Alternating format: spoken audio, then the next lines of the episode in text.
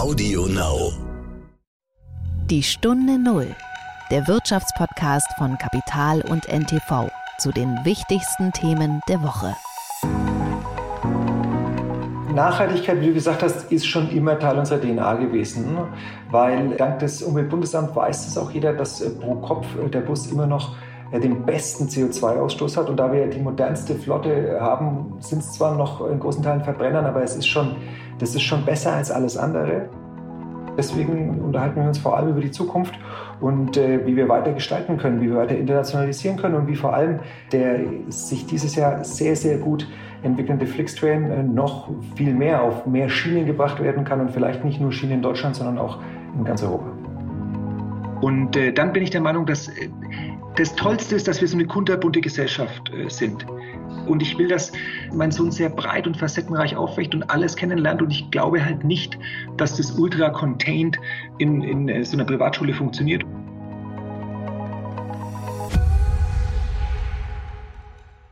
Herzlich willkommen zu einer neuen Folge von Die Stunde Null. Mein Name ist Horst von Butler. Schön, dass Sie uns wieder zuhören. Für diese Folge habe ich mit Daniel Kraus gesprochen. Er ist einer der Gründer von Flixbus. Sie kennen bestimmt diese grünen Busse, die man überall auf den Autobahnen sieht. Und Daniel Kraus hat mit seinen zwei Mitgründern Europas größten Fernbusanbieter aufgebaut, einen Markt disruptiert sozusagen. Und längst greift Flixbus auf der Schiene auch die Deutsche Bahn an, ist in den USA und auch Brasilien. Und deshalb habe ich so als kleine Zwischeneinlage im Bahnstreik mit Daniel Kraus gesprochen. Und ich begrüße für diese Folge als meinen Gast und Sparingspartner Merlin Teile. Seit acht Jahren ist sie Politikredakteurin und eine wichtige Stimme der Zeit. Davor war sie viele Jahre beim Spiegel. Ich schätze sie für ihre klugen Analysen und Beobachtungen. Ich kenne sie schon seit der gemeinsamen Zeit auf der Deutschen Journalistenschule, seit fast 20 Jahren, wo sie immer meine Halbsätze sortiert, Gedanken gebremst und Kommatas gehobelt hat. Herzlich willkommen, Merland. Hallo, Horst, danke für die Einladung. Aber nicht danke dafür, dass du mich jetzt daran erinnert hast, dass wir uns echt schon fast 20 Jahre kennen. Unglaublich. Ja, das ist ganz schlimm. Und ich habe mich jetzt auch wirklich das erste Mal seit 20 Jahren gemeldet. Tut mir leid, dass ich gleich den Podcast Das stimmt nicht ganz, da muss ich dich verteidigen.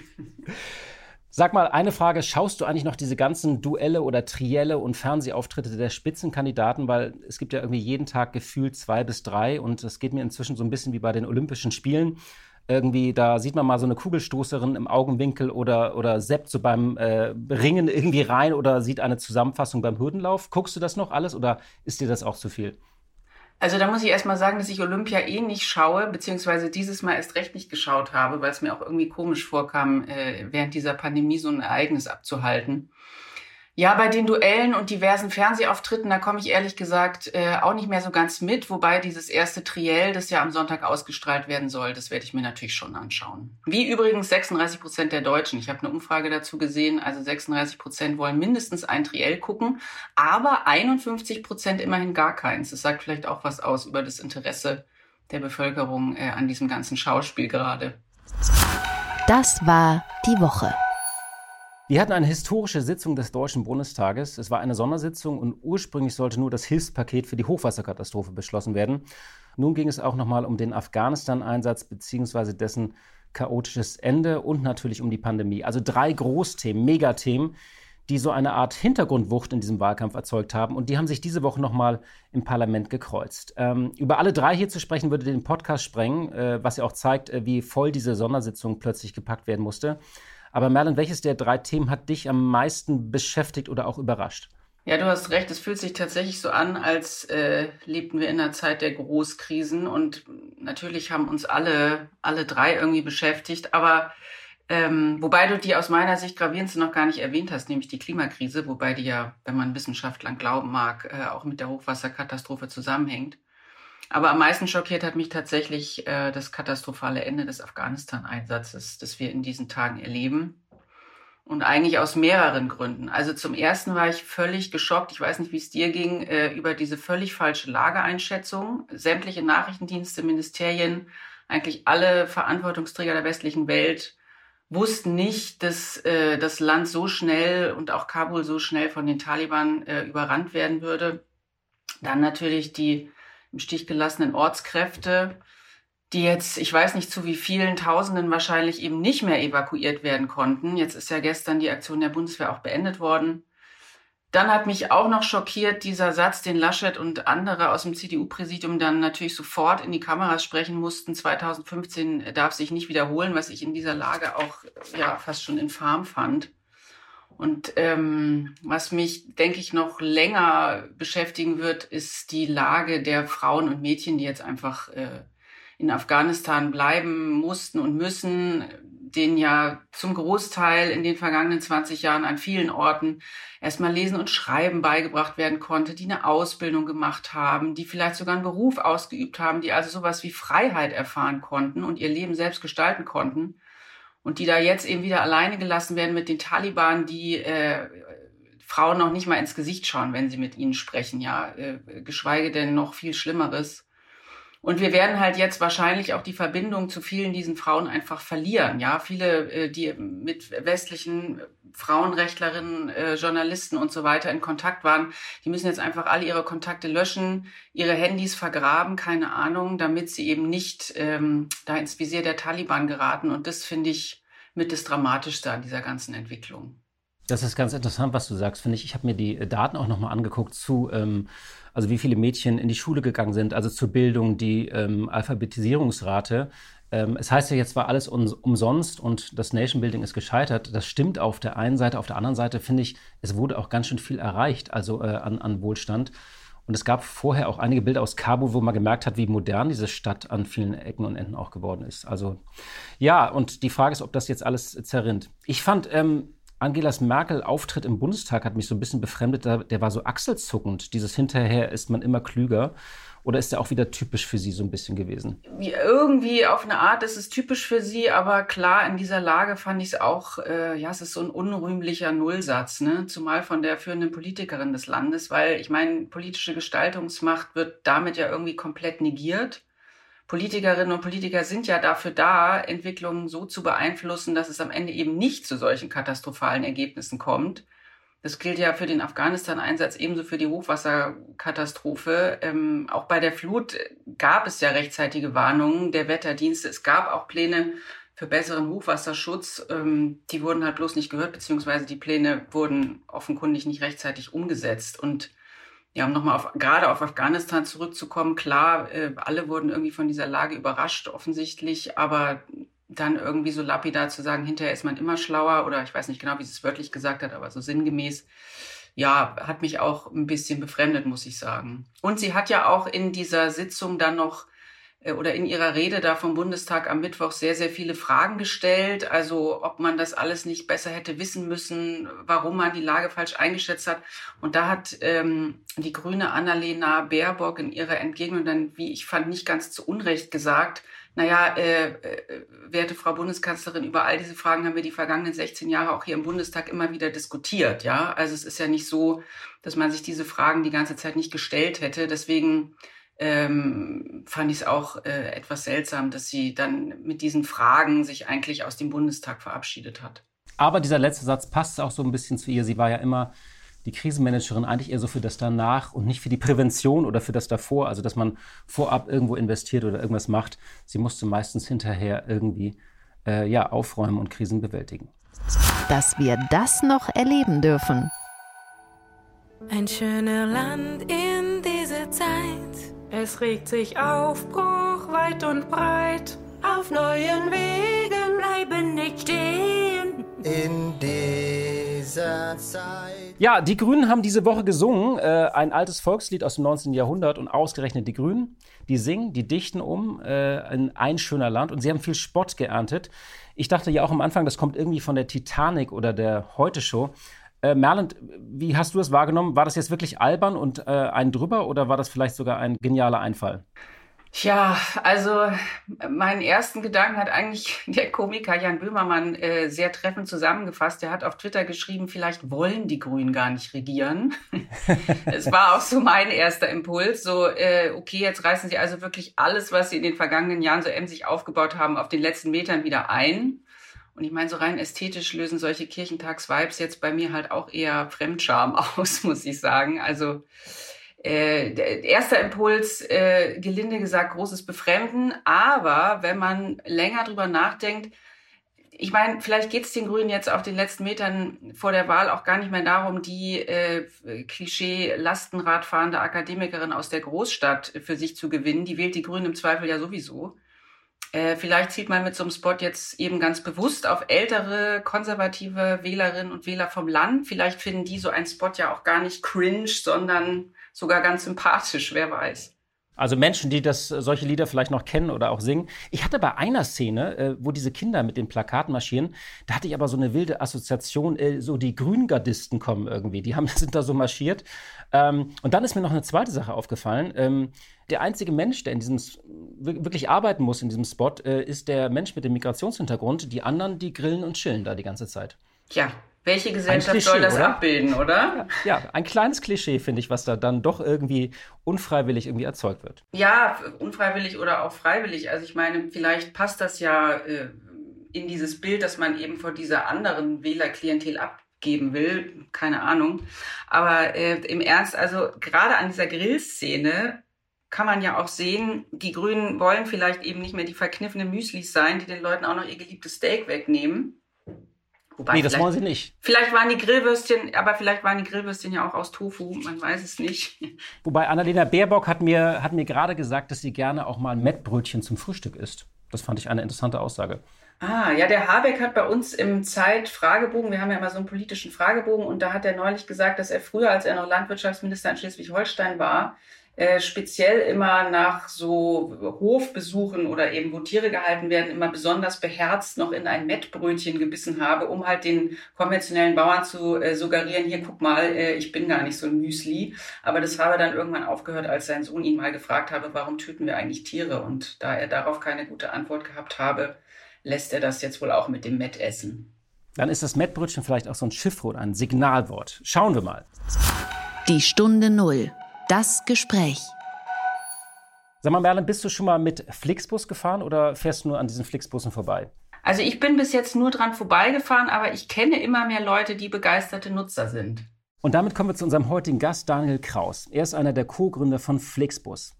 Ähm, er hat das zusammen mit Jochen Engert und André Schwemmlein 2011 gegründet. Die hießen erst GoBus und nach dem Fall des Bahnmonopols 2013 war es eines dieser Startups, die neue Fernreisen anboten. Das ging mit vier Linien in Süddeutschland einmal los. Und dann haben sie jetzt tatsächlich innerhalb eines kurzen Jahrzehnts äh, sind sie zu Europas größten Fernbusanbieter gewachsen, auch durch Übernahmen und Zusammenschlüsse, etwa mit Mein Fernbus. Und seit 2015 startet Flixbus auch international durch. Fernbusnetze in Frankreich, Italien, Dänemark, den Niederlanden und Kroatien gibt es bis nach Norwegen, Spanien oder England. Und 2018 wagte man auch den Sprung in die USA. Hinter dem Fernbusanbieter, das Unternehmen heißt nämlich inzwischen äh, Flix Mobility, steht ein Team von über 3000 Mitarbeitern an 22 Standorten. Und man versteht sich so als Plattform wie Airbnb. Man hat keine eigenen Busse, sondern verkauft eben Mobilität. Und seit 2018 ist man auch mit Flix Train unterwegs und will Bahnreisen anbieten. Und Daniel Kraus ist der CIO, also er kümmert sich um IT, Software, mobile Anwendungen und so weiter. Erst im Juni wurde bekannt, dass das Unternehmen in einer Finanzierungsrunde 650 Millionen Dollar einsammeln konnte und damit wurde Flixbus mit 3 Milliarden Dollar bewertet. Eine letzte Anmerkung, die letzten Minuten, da ändert sich ein bisschen der Sound in dem Gespräch, denn bei der Datei fehlte etwas und wir mussten eine Sicherheitskopie nehmen. Das bitte ich zu entschuldigen. Wir wollten es aber nicht nochmal aufnehmen, weil in diesen letzten Minuten gibt es eine große Überraschung, weil der kleine Sohn das Zimmer stürmt und äh, das fanden wir einfach zu schön und wollten es Ihnen nicht nehmen. Herzlich willkommen, Daniel, in der Stunde Null. Hallo Horst, vielen Dank, dass ich da sein darf. Du bist gerade äh, in deiner Heimat, nicht? Was hat dich da hinvertrieben? Willst du ein bisschen ausspannen oder? nee, äh, tatsächlich ist es so, dass die Büros ja nicht voll ausgelastet sind in den äh, Pandemiezeiten und ähm, deswegen versuche ich auch mal hier und da ein bisschen von zu Hause zu arbeiten und bin heute Mittag aus unserem Berliner Büro angereist und werde heute Morgen ein bisschen Homeoffice genießen. Wobei genießen kommt darauf an, ob äh, mein Junior äh, mich denn arbeiten lässt oder nicht. Ja, das ist so ein zweischneidiges Pferd, arbeiten von zu Hause. Das kenne ich mit drei Jungs, das kenne ich. Die Bahn streikt ja diese Woche. Äh, was ist äh, eure Botschaft an Herrn Weselski? Äh, wir stehen bereit und können das Ganze übernehmen? Grundsätzlich ist es so, dass wir ein großer Freund der Schiene sind. Ne? Das heißt, wir finden es nicht so optimal, wenn jetzt wahnsinnig viel wieder sich zurück auf die Straße verlegt dadurch. Auf der einen Seite, auf der anderen Seite ist das seine Diskussion mit seinem Unternehmen, das, da gibt es für uns jetzt nichts zu kommentieren. Es ist allerdings so, dass natürlich sich die Zahlen bei uns verändert haben und äh, da jetzt der Flixtrain zum Beispiel über 70 Prozent zugewonnen hat. Und äh, von daher ist es natürlich so, dass wir bereitstehen, weil wir niemanden zurücklassen wollen und äh, weil wir an den öffentlichen Personenverkehr glauben und äh, dafür steht Flix. Hm. Ja, Tickets sind teurer geworden jetzt, nicht? Äh, durch den Ansturm. Ist das einfach so Angebot und Nachfrage oder habt ihr da, ist, ist das automatisch bei euch oder wie steuert ihr danach? Genau, also das ist grundsätzlich gecapped. Ne? Wir haben natürlich gelernt von den Eskapaden, die es teilweise auch in den USA gab, aber es ist genau wie du sagst, es ist Angebot und Nachfrage und äh, wir steuern das äh, teilweise mit Algorithmen. Ein Stück weit, künstliche Intelligenz ist ja ein hochtrabendes Wort, aber es ist schon so, dass die Maschine das tut. Und im Rahmen der, äh, der Grenzen ist es so, dass wenn die Nachfrage steigt, äh, dass dann auch äh, der Ticketpreis ein Stück weit anzieht. Wir wollen ja gerne auch irgendwie sagen, nach vorne schauen. Eine ganz kurze Rückschau. Ihr hattet Jahre von rasantem Wachstum. Dann kam Corona und die Busse durften nicht fahren, gleich zweimal im Lockdown. Wie war das für dich persönlich, dieser Einschnitt eigentlich, das nochmal zu erleben? Und was war eigentlich deine persönliche Lehre auch heraus? Was hat dich da geprägt? Also ganz persönlich ist es schon ein Moment, wo man erstmal denkt, ist es real oder, oder träume ich? Weil wir haben die Verantwortung für wahnsinnig viele Kunden, wir haben die Verantwortung für unser komplettes Partnernetzwerk und nicht zuletzt für unsere Mitarbeiter und unsere Investoren. Und äh, wenn du ja nicht Herr deiner Lage bist, ich bin Unternehmer geworden, weil ich auch Lust habe zu gestalten und so auch äh, so ein Stück weit ja, vorne zu stehen. Und ähm, das kannst du nicht. Und deswegen war das äh, sicherlich kein tolles Gefühl. Auf der anderen Seite haben wir äh, Gott sei Dank ein tolles Partnernetzwerk und ein wahnsinnig äh, stabiles, aber auch agiles Geschäftsmodell und konnten dann auch da wieder in die andere Richtung unser Angebot der sinkenden Nachfrage anpassen auf der einen Seite, aber auch eben den sich ständig ändernden regulatorischen Anforderungen anpassen, die auch bei uns von Markt zu Markt, also von Land zu Land unterschiedlich ist. Von daher immer versucht, das beste und vor allem sicherste Angebot in diesem Kontext unseren Kunden gegenüber darzustellen. Und äh, zweimal hat es unter anderem auch dazu geführt, dass wir in Deutschland das Netz komplett stilllegen mussten. Ihr habt, habt ja so unter den drei Gründern so ein Ritual, dass ihr euch immer noch auf dem Dachboden, ich glaube von dem Elternhaus von dem einen der Gründer trefft. So. Kannst du gleich mal erzählen, wo ihr euch trefft? Habt ihr dieses Ritual aufrechterhalten können während Corona? Äh tatsächlich ist es das Wohnhaus von einem der beiden.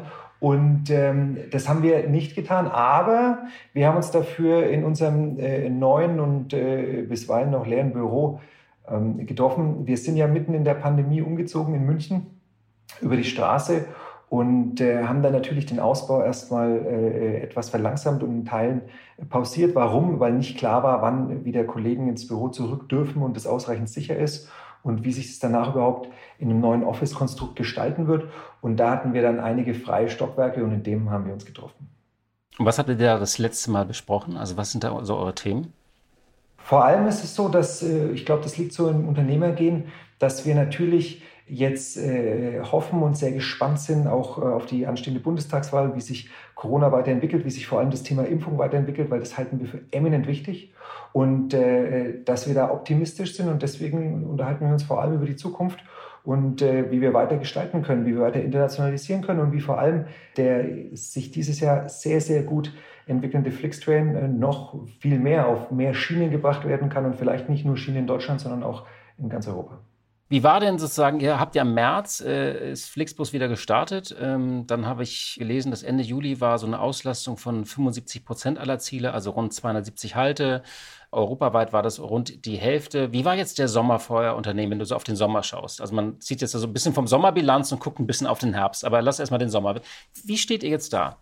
Also der Sommer war natürlich noch mal ein Stück weit besser, weil das Mobilitätsgeschäft ist ein Saisonalitätsgeschäft, aber wir sind schon noch äh, einen guten Schluck hinter 100 Prozent zurückgeblieben, weil wir noch so diesen Corona Schleier spüren. Ne? Also man kann schon sagen, dass insgesamt der Mobilität, und das gilt nicht nur für Flix, die Nachfrage noch äh, depressed ist, also etwas äh, unter der Erwartung. Warum? Weil eben noch eine große Unsicherheit herrscht. Was darf ich? Welche Regeln gelten? Und natürlich auch äh, das Thema, sich auf keinen Fall anstecken zu wollen. Das ist einfach eine sehr, sehr äh, gefährliche Krankheit. Und das merken wir durchaus noch. Ähm, von daher war es besser, aber es ist noch nicht so, dass wir sagen, es fühlt sich so an, als ob Corona schon weg wäre. Da sind wir leider noch ein ganz schönes Stück von entfernt. Aber die Menschen wollen wieder reisen. Ja, immer in dem Moment, wo du merkst, dass äh, sowohl die Regulatorik als auch die Berichterstattung ähm, positiv sind und die Rahmenbedingungen Sicherheit entweder suggerieren oder wirklich darstellen, dann reisen die Menschen wieder. Und äh, natürlich macht die Impfquote auch total was aus. Das heißt, ähm, immer dann und in den Bereichen, wo sehr viel geimpft wird, sehen wir auch mehr Nachfrage. Und äh, deswegen hoffen wir sehr darauf, dass sich das nochmal deutlich beschleunigt durch die nächsten Monate. Mhm.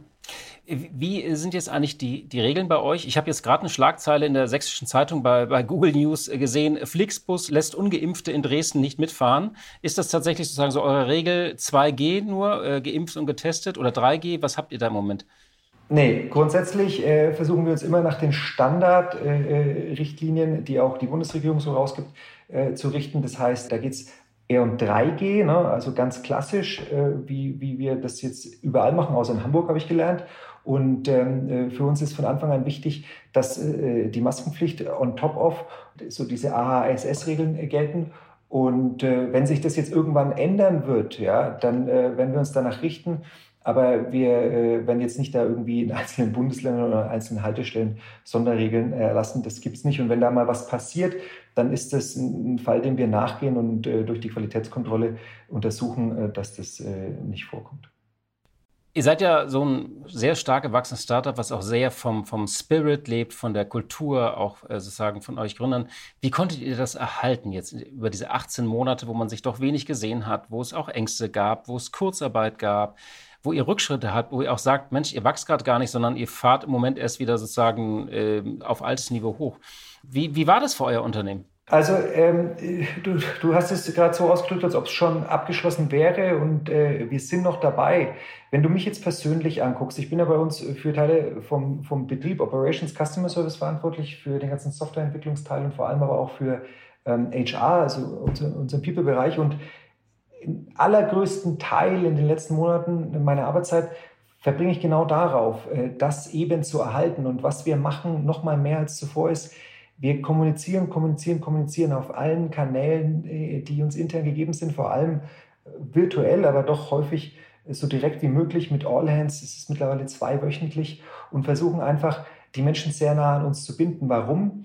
Weil äh, es gibt Vertrauen. Die Informationen sind gerade eh so volatil in dem Kontext und äh, deswegen äh, muss ich gucken, dass die Leute möglichst nah da dran sind und immer genau wissen, was passiert auf der einen Seite. Und auf der anderen Seite, wenn ich mich schon nicht physisch sehen kann, dann ist es so, dass der virtuelle Austausch das zweitbeste ist. Und wir haben natürlich, äh, sobald es wieder möglich war, unsere Büros entsprechend ausgestattet äh, mit, mit den Regeln, dass Distanzen gewahrt werden. Wir haben schon, bevor das verpflichtend war, äh, Tests angeboten. Wir haben auch unseren Kollegen und Mitarbeitern, die noch nicht auf der Priorisierungsliste waren, ein Impfangebot gemacht. Also wir haben versucht, dass sich die Kollegen auch so sicher fühlen, dass wenn sie möchten, im, im Rahmen dessen auch sich im Büro getroffen werden kann, aber eben mit den entsprechenden Hygieneregeln. Wart ihr euch denn euch in der Krise, ihr drei Gründer, immer einig, sozusagen, was jetzt getan werden muss? Oder hat das auch sozusagen zu neuen Herausforderungen geführt? Nee, wir waren uns immer einig. Ich glaube, das ist eines der größten Assets, die wir drei haben, dass äh, wir im Nukleus, im Ziel, in dieser Einigkeit äh, absolut, äh, das ist unantastbar. Und äh, auf der anderen Seite, wenn ich jetzt beobachte, wir sind ja mittlerweile auch äh, als Business Angels und Investoren tätig, dann sehe ich eigentlich die mehr oder die häufiger die Diskussion, wenn es ruhig ist, weil man dann diese Gedanken hat. Meistens ist es so, dass wenn dann schnell gehandelt werden muss, ne, und das war ja absolut, ja, innerhalb von Tagen mussten wir gucken, dass wir da uns anpassen, dann stehen eigentlich äh, nicht nur wir jetzt in dem speziellen Fall, sondern auch viele andere junge Unternehmer äh, zusammen wie eine Eins. Ja. Also das, äh, das funktioniert schon sehr gut. Ein anderes Megathema neben Corona ist ja für alle Unternehmen eigentlich im Moment äh, die Klimaneutralität. Ähm, ihr habt euch ja ursprünglich mal sozusagen als grünes Unternehmen gegründet mit euren Bussen, auch wenn man das jetzt erstmal nicht vermuten würde, Busse auf Autobahnen, aber so habt ihr euch verstanden. Was sind da jetzt denn eure Pläne und Wegmarken so für die Zukunft? Also Nachhaltigkeit, wie du gesagt hast, ist schon immer Teil unserer DNA gewesen, weil dank des Umweltbundesamts weiß das auch jeder, dass äh, pro Kopf äh, der Bus immer noch den besten CO2-Ausstoß hat. Und da wir die modernste Flotte haben, sind es zwar noch in großen Teilen Verbrennern, aber es ist schon, das ist schon besser als alles andere. Das reicht uns aber nicht. Ja. Wir haben von Anfang an angeboten, dass unsere Kunden kompensieren können und im Schnitt mit über 10 Prozent kompensieren bei uns äh, mehr als doppelt so viele Menschen als in anderen Verkehrsmitteln, zum Beispiel vielen Airlines.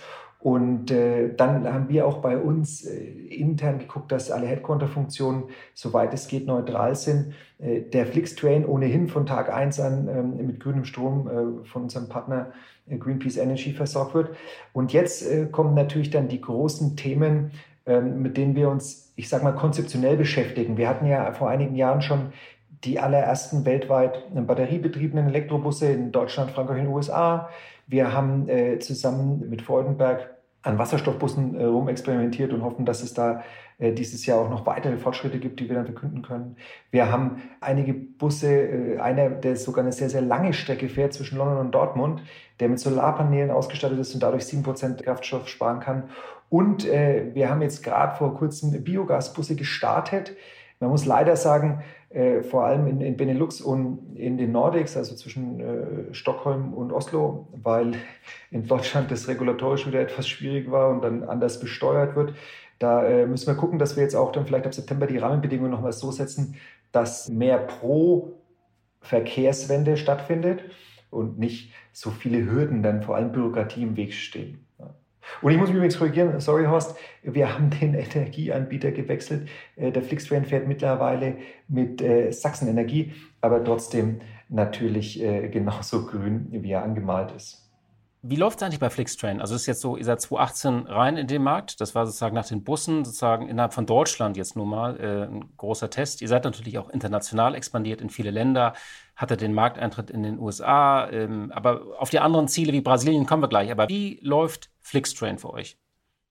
Der Flixtrain läuft äh, sehr gut. Auch da muss ich sagen, im Rahmen der Pandemie, weil ähm, natürlich äh, ist es auch da eine Herausforderung, dass die Menschen sich für Mobilität, für Long-Distance Mobility, das ist ja auch äh, nicht mal eben von äh, A nach B innerhalb einer Stadt, sondern ich muss mich entscheiden zu reisen.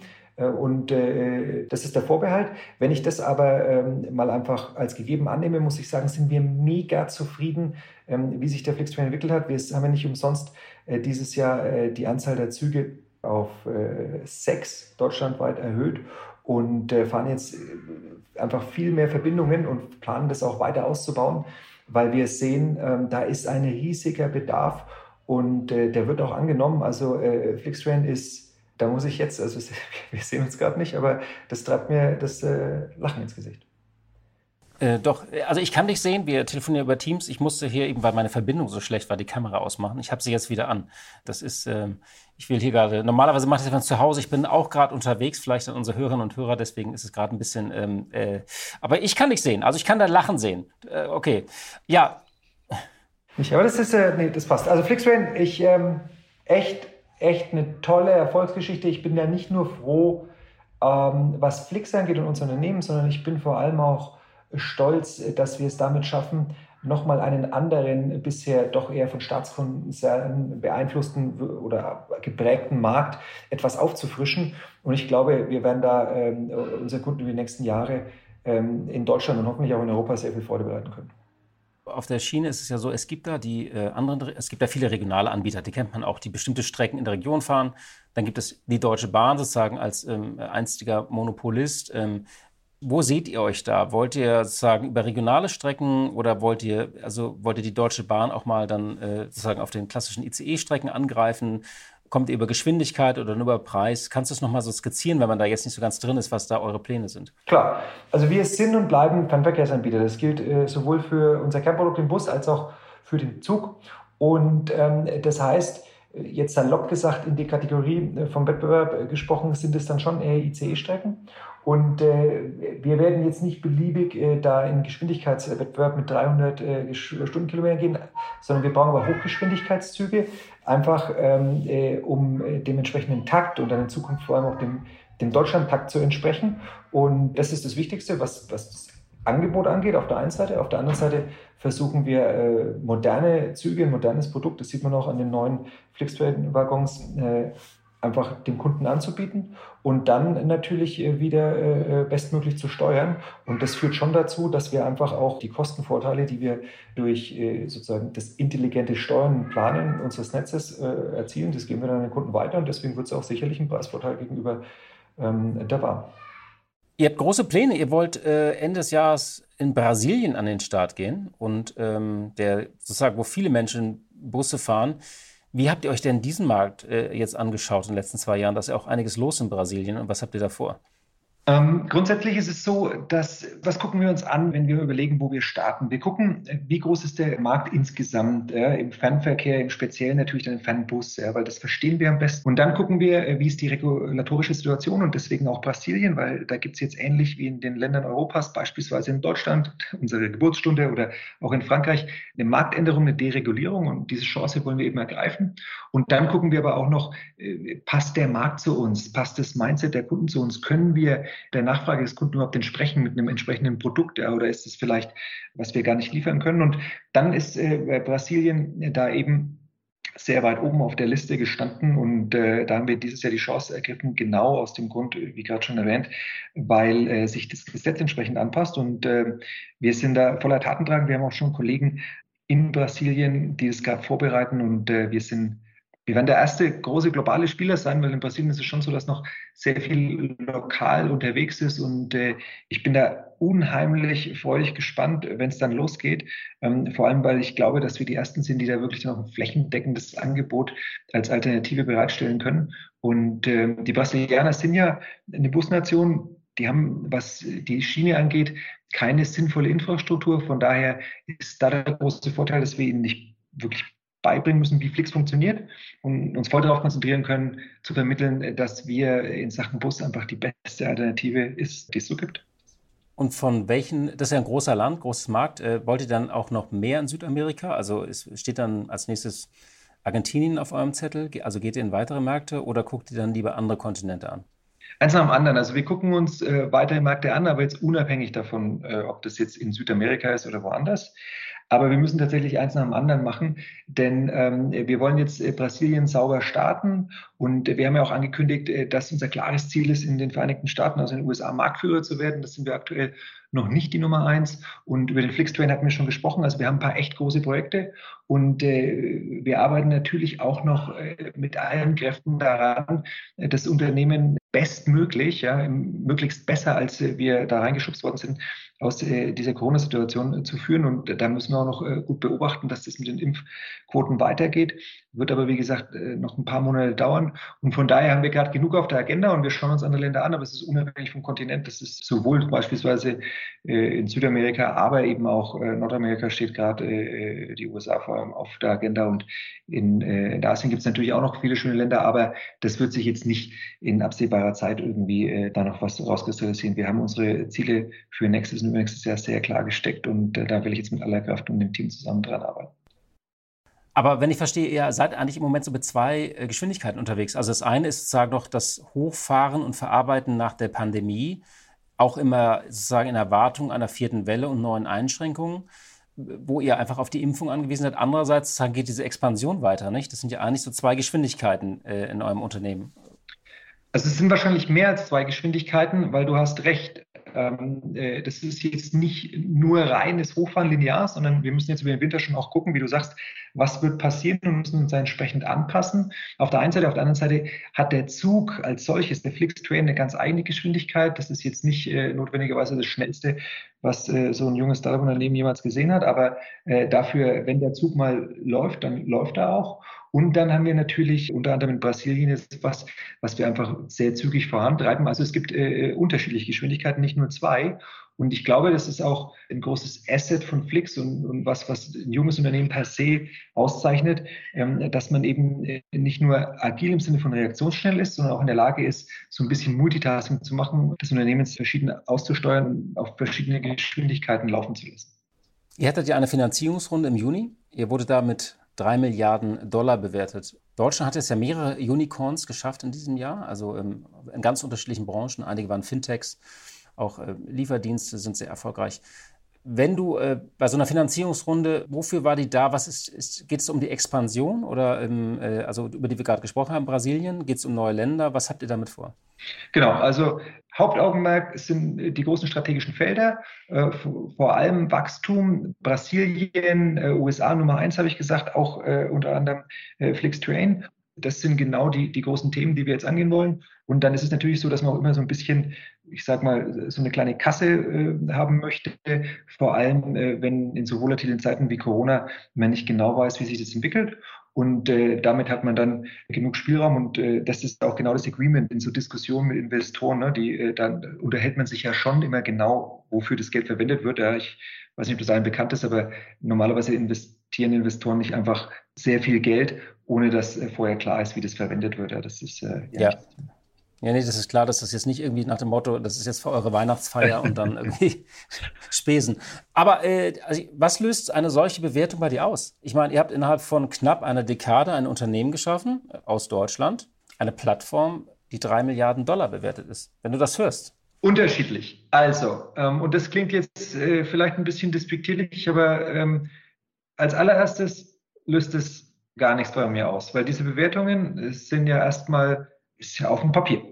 Erfolgreich und stolz bin ich und macht mich die Tatsache, dass wir Millionen von Menschen Mobilität ermöglicht haben, die das vorher eben so nicht die Möglichkeit hatten, zu fahren, sich zu bewegen, Familie zu besuchen, äh, auch Dinge zu erleben. Und mich macht es unfassbar stolz, dass das von der äh, syrischen Grenze, also in der Türkei bis, bis, ähm, äh, bis nach Los Angeles und jetzt dann bald auch in Brasilien der Fall ist, ich gehe jeden Tag, egal ob das brillante Tage sind oder so Tage, an denen dann der erste Shutdown verkündet worden ist, äh, sehr gerne die Arbeit, weil ich, also ich habe das Gefühl, in einer mega geilen Organisation zu arbeiten. Das sind wahnsinnig tolle Leute. Und ähm, dann ist das Spezielle an unserem Modell und unserem Unternehmen, dass wir immer kleine Geschichten erzählen. Das heißt, es macht immer was mit den Menschen. Das durchströmt mich und äh, das dann auf dem Papier, äh, eine Zahl, ja, kannst du kurz rausgehen, bitte? Der Papa ist gerade im Interview. Danke. Äh, und äh, dass dann auf dem Papier eine Zahl steht, das ist in diesem, äh, äh sozusagen in diesem Startup-Universum äh, die Konsequenz, weil man sich ja irgendwie auf so eine Bewertung einigen muss, aber am Schluss nicht das, was mich sonderlich umtreibt. Ganz schöne Szene, übrigens gar kein Problem. Äh, dein Sohn nimmt ihn einfach auf den Schoß, weil. Äh, Komm mal hier, Handy, aber ich glaube, er will nicht auf den Schoß, er will eigentlich. Äh, willst du hier mal, willst du mal Hallo sagen? Hallo! Hallo! Hallo, ich grüße dich, na? Was machst du mit dem Papa heute noch? Was machst du mit dem Papa heute noch? Ich will. Was willst du denn? Ich will. Wie bitte? Auf dem Spielplatz? Nein. Achso. Nein. Okay. Auf, anderes. Willst du was angucken? Was anderes? Kann ich, kann ich noch ein paar Minuten haben, dann komme ich raus und dann machen wir, was du willst. Ich stelle dem Papi noch eine Frage, versprochen, noch eine, eine Frage. Frage stellt der Horst mir noch und dann komme ich raus, bitte. So. Das war eigentlich die perfekte Überleitung. Dein Sohn muss es gespürt haben. Äh, übrigens, der Trivago-Chef, da rannte ja auch, der war gerade CNN live und da kam doch der Sohn auch ins Bild und hat auch auf den Schoß genommen. Das gehört heute dazu. Ich finde es übrigens auch sympathisch und da wollte ich mal fragen. Du hast einen Sohn bekommen, du hast dich auch gerade äh, im Manager-Magazin mit dem fotografieren lassen und ja. über die Erziehung gesprochen. Nicht mehr harte Schule, nicht mehr Drill, sondern ähm, kannst du vielleicht nochmal sagen, was deine Beweggründe waren, auch damit an die Öffentlichkeit zu gehen, auch also mit deinem Sohn und das zu thematisieren äh, als Gründer? Also der Punkt ist, ich glaube, ähm, das macht es greifbarer. Weißt du, wenn so Leute wie ich immer irgendwas erzählen und ich engagiere mich ja sehr gerne äh, für Bildung, ich bin ja Mitgesellschafter bei Startup-Teams und mir liegt es wirklich am Herzen, weil ich glaube, Bildung, später dann auch Unternehmertum, insgesamt Innovation ist das Einzige, was uns als Land, als, als Europa, vor, als Menschheit voranbringen wird, die ganzen Herausforderungen zu meistern. Und äh, auch da muss man viel neu denken, vor allem auch in dem Erziehungs- und dem frühkindlichen Bildungskontext. Und äh, da habe ich gedacht, ich mache es greifbar, indem ich äh, nicht nur darüber spreche, sondern das äh, mit Henry untermauere. Und ähm, ich bin der Meinung, dass ein Grundgerüst an Werten, wie wir miteinander umgehen und was wichtig ist, was auch heutzutage hoffentlich zu einer gewissen Resilienz führt in dieser sehr komplexen Welt, das ist für mich essentiell. Und dann ist essentiell für mich, dass er ein großes Maß an Freiheit hat und sich selbst entwickeln kann. Das ist das, was uns als Menschen meiner Meinung nach ausmacht. Und äh, dann bin ich der Meinung, dass äh, das Tollste ist, dass wir so eine kunterbunte Gesellschaft äh, sind. Finde ich solche äh, Bilder wie jetzt in Afghanistan zutiefst verstörend und tragisch? Absolut. Aber auch das ist, das gehört zu unserem Kontinent, zum Menschsein dazu und das ist nicht die schönste Seite. Und ich will, dass, dass mein Sohn sehr breit und facettenreich aufwächt und alles kennenlernt. Und ich glaube halt nicht, dass das ultra contained in, in äh, so einer Privatschule funktioniert. Und, und dazu habe ich mich geäußert und äh, deswegen, ähm, äh, deswegen gibt es den Artikel im Handels, äh, nicht im Manager-Magazin. Entschuldigung. Ja. Wir bleiben da dran an einem Unternehmen, äh, sagen an deiner Biografie, auch an deinem Nachwuchs. Äh, vielleicht wird daraus eine Dynastie. Ähm, dann, Mal schauen. Das war ein es, kommt es kommt zumindest der zweite, in ein paar Wochen die zweite mit Verlaub, sorry. Äh, das oh, wird, äh, super. Das wird der grüne Abschluss dieses interessanten Jahres. Wow, also dann drücke ich die Daumen äh, bei der Tochter, bei Kind Nummer zwei. Vielen Dank auch für die persönlichen Worte zum Abschluss und äh, für das Gespräch. Dankeschön. Horst, merci dir, hat mir viel Spaß gemacht und äh, auf bald hoffentlich mal. Blick in die Märkte. Und wie jeden Freitag schalten wir zu unserer Kollegin Katja Dofel nach Frankfurt. Sie leitet dort das Börsenstudio von NTV. Hallo, liebe Katja. Hallo nach Berlin.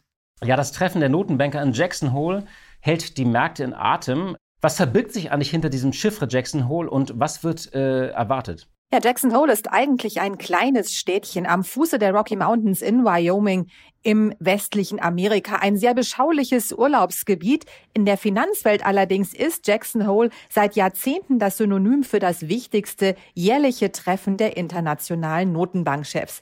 Erstmals hat es 1978 stattgefunden, seit 1982 erstmals und dann dauerhaft in Jackson Hole auf 2000 Metern Höhe, wo die Notenbanker in normalen Zeiten der Hitze der Großstädte entfliehen können. Das sollte auch ein kleiner Lockvogel für die regelmäßige Teilnahme sein und bisher ist diese Rechnung eigentlich auch ganz gut aufgegangen.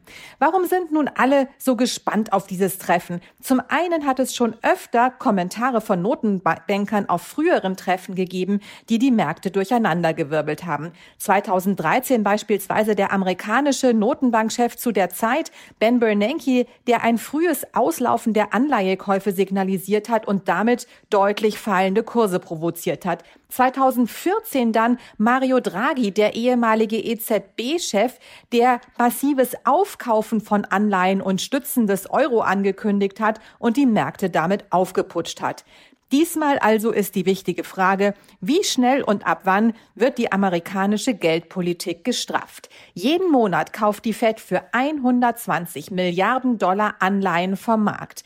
Mehrere Notenbankmitglieder sind nun der Meinung, dass die amerikanische Wirtschaft inzwischen stabil genug sei, um den Ausstieg aus diesem Programm noch im Herbst zu beginnen. Experten sind geteilter Meinung. Viele sagen, es wird keine konkreten Signale geben. Die Notenbanker werden vor allem die Arbeitsmarktdaten für August abwarten und damit eben frühestens im September eine Entscheidung treffen. Nach der Satzung der amerikanischen Notenbank muss die Geldpolitik für Preisstabilität, maximale Beschäftigung und stabile Zinsen sorgen. Nun ist die Frage, ist es schon so weit oder ist es doch noch zu früh, die Anleihekäufe zu reduzieren? Weil die Inflation in Amerika schon deutlich stärker und länger anhaltend ist als erwartet, wäre auch das ein Grund, aus der lockeren Geldpolitik auszusteigen. Es könnte also zumindest der Zeitpunkt gekommen sein bei diesem Treffen in Jackson Hole, zu dem Jerome Powell, der amerikanische Notenbankchef, einen Ausstieg aus den Anleihekäufen, also das sogenannte Tapering, konkret ankündigt, aber ohne einen Zeitplan zu nennen. Ja, und die DWS hat Stress. Im S-DAX sind die Anteile äh, der Tochter eingebrochen und laut dem Wall Street Journal untersucht die US-Börsenaufsicht SEC die Nachhaltigkeitsangaben des Vermögensverwalters. Was steckt denn dahinter? Ja, große Aufregung um die DWS und sicherlich auch bei der DWS. Die amerikanische Staatsanwaltschaft und die Börsenaufsicht SEC ermitteln, weil die DWS möglicherweise ihre Nachhaltigkeitsinvestitionen zu hoch ausgewiesen hat. Es geht dabei um Investments, die nach Angaben der DWS eine ESG-Integration durchlaufen haben. Das bedeutet, dass das Investment geprüft worden ist, sowohl ob es E erfüllt, environmental, also umweltfreundlich ist, als auch ob es S erfüllt, social, also sozial, sozialverträglich ist und auch G, Governance-Kriterien erfüllt, also die Maßstäbe der guten Unternehmensführung. Das Problem dabei ist, woran genau macht man diese Kriterien fest und wie können sie gemessen werden? Daran tüfteln Vermögensverwalter, aber auch die Unternehmen selber, die ja gut dastehen wollen, Gremien und Wissenschaftler seit langem. Daher entwickeln sich auch die Maßstäbe für diese Kriterien und ihre Messbarkeit immer weiter und sind damit ein Stück weit fließend. Nun hat also die DWS in ihrem Jahresbericht für 2020 festgestellt, dass mehr als die Hälfte ihrer investierten Gelder, also gut 459 Milliarden Euro, die Nachhaltigkeitskriterien erfüllen. Das hat die kurzzeitige Chefin der Abteilung für Nachhaltigkeit bei der DWS anders gesehen. Einen Tag vor Veröffentlichung des Geschäftsberichts wurde sie wahrscheinlich folgerichtig entlassen. Und dann haben eben auch Medien diese Situation aufgegriffen. Die Untersuchungen nun der Behörden sind in einem frühen Stadion. Weder die Deutsche Bank noch die DWS oder die Behörden wollen einen Kommentar abgeben. Anleger allerdings haben ziemlich erschrocken reagiert. Die DWS-Aktie ist dramatisch gefallen, eben auch weil man befürchtet, dass nun Anleger die DWS-Produkte in ihren Portfolios haben und denen es sehr wichtig ist, dass sie mit ihrer Geldanlage eben auch Gutes tun, also diese ESG-Kriterien erfüllen, dass die ihre Gelder von der DWS abziehen könnten und dass dann die DWS vielleicht sogar eine Kapitalerhöhung braucht. Ja, vielen Dank, liebe Katja, für deine Einschätzung. Tschüss und schönes Wochenende, wo immer Sie uns zugehört haben für Ihren nächsten Smalltalk. Ja, 30 Milliarden Dollar sind diese Woche im Tresor der Bundesbank gelandet. Natürlich virtuell, einfach so per Knopfdruck, was in so manchen Gesichtern im Bundesfinanzministerium zu einem breiten Grinsen, aber auch feuchten Augen geführt hat. Auch wenn man das Geld jetzt nicht wie in anderen Ländern, wo es tatsächlich im Finanzministerium landet, einfach ausgeben kann. Grund ist ein Vorgang, der ein wenig untergegangen ist. Der Internationale Währungsfonds hat nämlich Anfang August beschlossen, die sogenannten Sonderziehungsrechte auszuüben. Das ist eine Art Reservewährung. Und die Höhe waren 650 Milliarden US-Dollar, einfach so aus dem Nichts als Spritz für die Weltwirtschaft. Und das wird nun verteilt und das ist auch wirklich ohne Beispiel in der Geschichte. Damit sollen vor allem in vielen Ländern die Folgen der Pandemie nochmal bekämpft werden. Rund 275 Milliarden Dollar soll an die ärmsten Länder gehen. Aber da alle Mitgliedsländer partizipieren, liegen nun 30 Milliarden Dollar bei uns herum, gehütet von der Bundesbank. Also, wenn Sie auf der nächsten Grillparty mal wieder jemanden hören, der über das billige Geld oder den Wahnsinn an den Märkten redet, dann nicken Sie einfach und sagen, ja, ja, bei uns sind ja auch 30 Milliarden Fiat Money bei der Bundesbank gerade eingetroffen. Ja, liebe Hörerinnen und liebe Hörer, das war's für heute. Und Merlin, ich danke dir sehr, dass du gekommen bist. Ja, danke nochmal für die Einladung und gerne bis bald. Die Stunde Null, der Wirtschaftspodcast von Kapital und NTV zu den wichtigsten Themen der Woche.